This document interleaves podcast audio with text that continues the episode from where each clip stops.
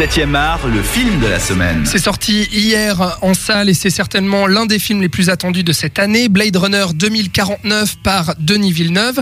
Blade Runner 2049 qui est donc la suite du chef-d'œuvre de Ridley Scott, euh, on l'a déjà dit. Et puis ici, on suit en fait le personnage de K. On est 30 ans après l'histoire euh, originelle. On est donc en 2049 comme son nom l'indique, avec euh, ce Blade Runner qui est donc chargé de chasser des réplicants, des humanoïdes donc. Et puis Ryan Gosling incarne en fait un, héros qui est vraiment euh, très mystérieux, tourmenté, euh, qui est un répliquant qui ne sait pas euh, d'où il vient, qui a pas vraiment de but dans la vie. On le voit avec cette première scène en fait où lui-même va essayer de capturer un, un, répliquant incarné par Dave Bautista et ce personnage-là va lui dire tu n'as jamais vu de miracle et je trouve que ça définit très très bien au final toutes les questions que va se poser euh, ce héros et les questions qu'on va se poser aussi avec lui.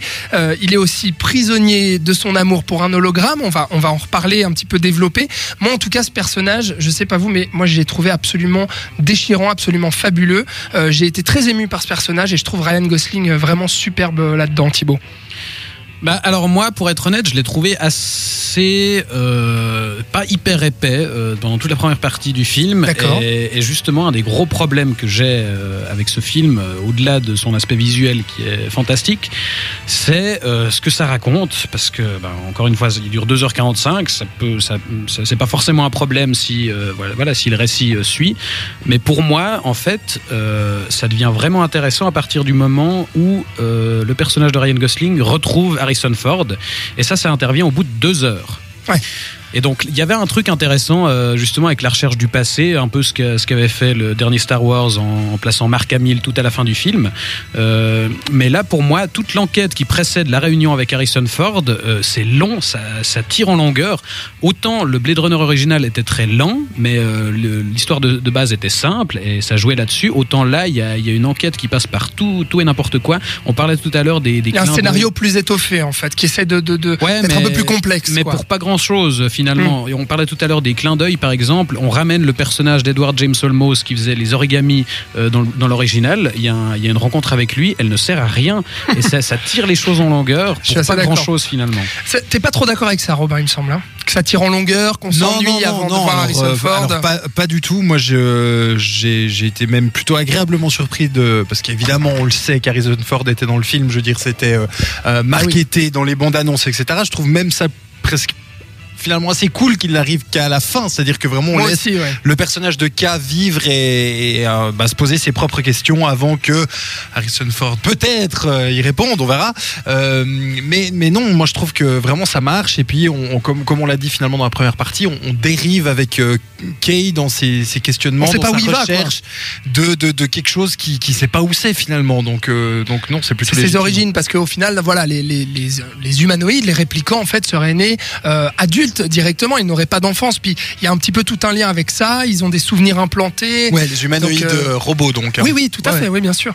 Euh, et puis donc parlons un petit peu de, de cette scène quand même. Là, là, là, voilà, au moment où il retrouve le personnage de Descartes, Harrison Ford, euh, une scène dans un casino qui est quand même assez époustouflante en, en termes de mise en scène. On va voir des hologrammes euh, de Elvis qui chante sur scène. On va voir un hologramme de Frank Sinatra.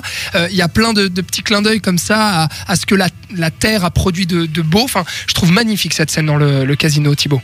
Oui, et puis surtout ce qui précède, où justement euh, Harrison Ford se planque dans une ville dévastée, et radioactive, et c'est là qu'on a justement euh, cette espèce de, désert orangé, où c'est vraiment superbe, et la rencontre fonctionne, et c'est vraiment à partir de là pour moi que on commence enfin à poser des questions intéressantes, notamment justement la fameuse question est-ce que Harrison Ford est un répliquant ou pas? Alors là, on choisit de pas adresser la réponse, sauf euh, dans un dialogue où on rappelle un petit peu cet enjeu, la confrontation avec Jared Leto, et, et sur la fin, on commence à, aussi à développer des thématiques intéressantes sur le le choix, par exemple, puisqu'il y a un twist sans trop révéler euh, qui remet en question tout ce qu'on pensait euh, avoir compris depuis le départ et qui questionne justement le personnage de, de Ryan Gosling. Est-ce que c'est que l'humanité, justement, par rapport au choix? Et, et, et, ça, en fait, c'est la toute fin et on a à peine le temps de développer ça. Et, et pour moi, il y a, voilà, il y a vraiment pas grand-chose qui précède et je trouve dommage. Robin n'est pas d'accord du tout. Hein. Pas du tout. Non, bah non, je trouve qu'au début, il y, a, il y a notamment la relation que donc Kay entretient avec une, une hologramme, en fait. Ouais. Enfin, c'est un, une intelligence artificielle hologramme, voilà, euh, qui euh, bah, Ryan Gosling l'aime et, et c'est réciproque. Et il y a, y a pas mal de scènes qui jouent là, justement là autour avec euh, euh, cet amour finalement non consommé entre ben, un hologramme et puis un, un, un androïde. Et puis la possibilité aussi qu'ont justement à la fois les réplicants et à la fois les hologrammes de ressentir des émotions et de tomber amoureux. Voilà, c'est ça, tout à fait. Et euh, ça amène une scène euh, effectivement qui fait un peu penser à Her, mais qui là apporte un autre, une autre dimension, je trouve. Où, euh, Visuel, en tout cas. Visuel en tout cas, où cet hologramme se confond avec une, euh, une femme euh, physique. Une prostituée. Euh, une femme physique pour euh, pour bah voilà pour pour s'adonner au plaisir de la chair avec Kay et je trouve que ça a une portée cette cette scène assez assez incroyable. Ouais, ouais, moi je suis, je suis tout à fait d'accord avec toi. Moi vraiment tout le long le, le film m'a intéressé, le personnage m'a vraiment intéressé de Ryan Gosling. Et puis voilà ce lien entre passé, présent, futur aussi, toutes ces questions qu'on qu'on peut avoir. Et ensuite à l'arrivée du personnage de Descartes, voilà il y a, il y a plein de choses qui sont remuées comme ça, qui, sont absolument passionnantes. Euh, par contre il y a un gros gros bémol dans ce film, c'est le personnage de Wallace en fait, euh, qui est le producteur de Réplicant, qui a remplacé Tyrell, Tyrell qui était le producteur de Réplicant euh, 30 ans en arrière, donc euh, dans le Blade Runner originel. Et ici, il est incarné par Jared Leto, Jared Leto qui joue un peu un méchant mystérieux avec des lentilles, aveugle. Et en fait, ce personnage apparaît que deux fois et c'est ça ne sert à rien quoi, à part montrer qu'il y a un méchant. Thibaut.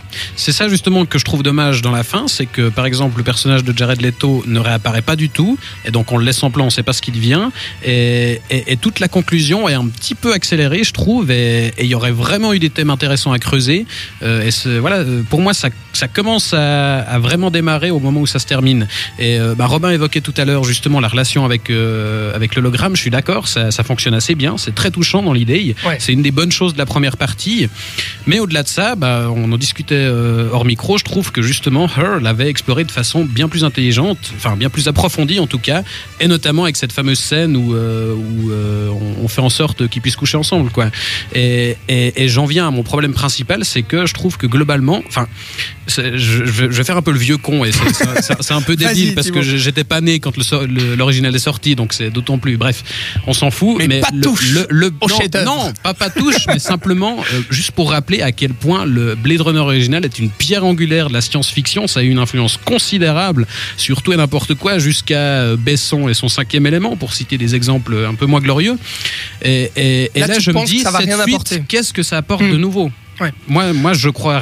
À part hein, de belles images, euh, voilà, je- j'y vois rien de vraiment neuf. Ah non, bah, Et je- quelques rajouts quand même, je trouve, Ouais, sur ouais, le bien premier. Je trouve qu'il y a, Non, il y a- non, il y a non, deux, trois pistes qui sont euh, rapportées dans celui-là, Tout à qui fait. se relancent dans le C'est une premier. continuité. C'est- C'est Et- difficile, Robin, de ne pas spoiler en fait, parce qu'on on aimerait en dire un peu plus. Ouais, mais bah oui, non, après, mais on on- va se mettre à spoiler. Mais, mais disons que globalement, c'est vrai qu'il y a une continuité de l'œuvre originelle et, et ça, ça poursuit les questionnements, ça poursuit l'intrigue. Euh, c'est assez fascinant. Re- Revenons deux secondes quand même euh, sur le personnage euh, de Jared Leto, euh, qui est assez inexistant. Mais tout ça pour dire qu'il a quand même une servante qui s'appelle Love, qui est incarnée par Sylvia Hawkes, qui est sacrément badass quand même. Elle Ouais. pète des mains. Ouais, et puis, puis finalement, c'est elle la vraiment, enfin, c'est c'est elle la méchante qu'on voit, quoi. Je veux dire, comme tu l'as dit, Jared Leto Elle est bien. pas là. Oui, oui, oui, oui, oui, oui, non, non, elle fait, elle fait le taf que Jared Leto euh, ne fait pas finalement. Tu vois, c'est un peu. Euh, terminons euh, ce, ce débat, euh, messieurs, si vous le voulez bien. Juste pour dire, au final, le reproche qu'on fait beaucoup dans- dans- à ce film, ce que j'ai entendu énormément, c'est que par rapport au premier, bah déjà, on, l'a dit, hein, Thibaut, il y a une intrigue euh, qui est plus développée, plus complexifiée, et au final, euh, les, critiques que j'ai entendues euh, négatives dessus, qui disaient que cette intrigue, en fait, est complexe pour rien, c'est-à-dire qu'on en fait des, des tonnes et des tonnes, tout ça pour n'amener nulle part. T'es d'accord avec ça, toi? C'est ça, moi je crois qu'on on a un, peu tendance à, à confondre euh, le, la, la quantité de péripéties qu'il y a dans un scénario avec euh, la profondeur de ce que ça raconte. Pour moi justement, toute cette première partie est, est vraiment jusqu'aux deux, premières heures presque. Euh, on passe par plein de chemins différents pour pas raconter gros grand chose dans le fond. Et c'est ça qui me dérange. Robin, euh, le mot de la fin, t'es pas d'accord avec Thibaut, j'imagine. On s'arrête là? Voilà. Ok, merci beaucoup.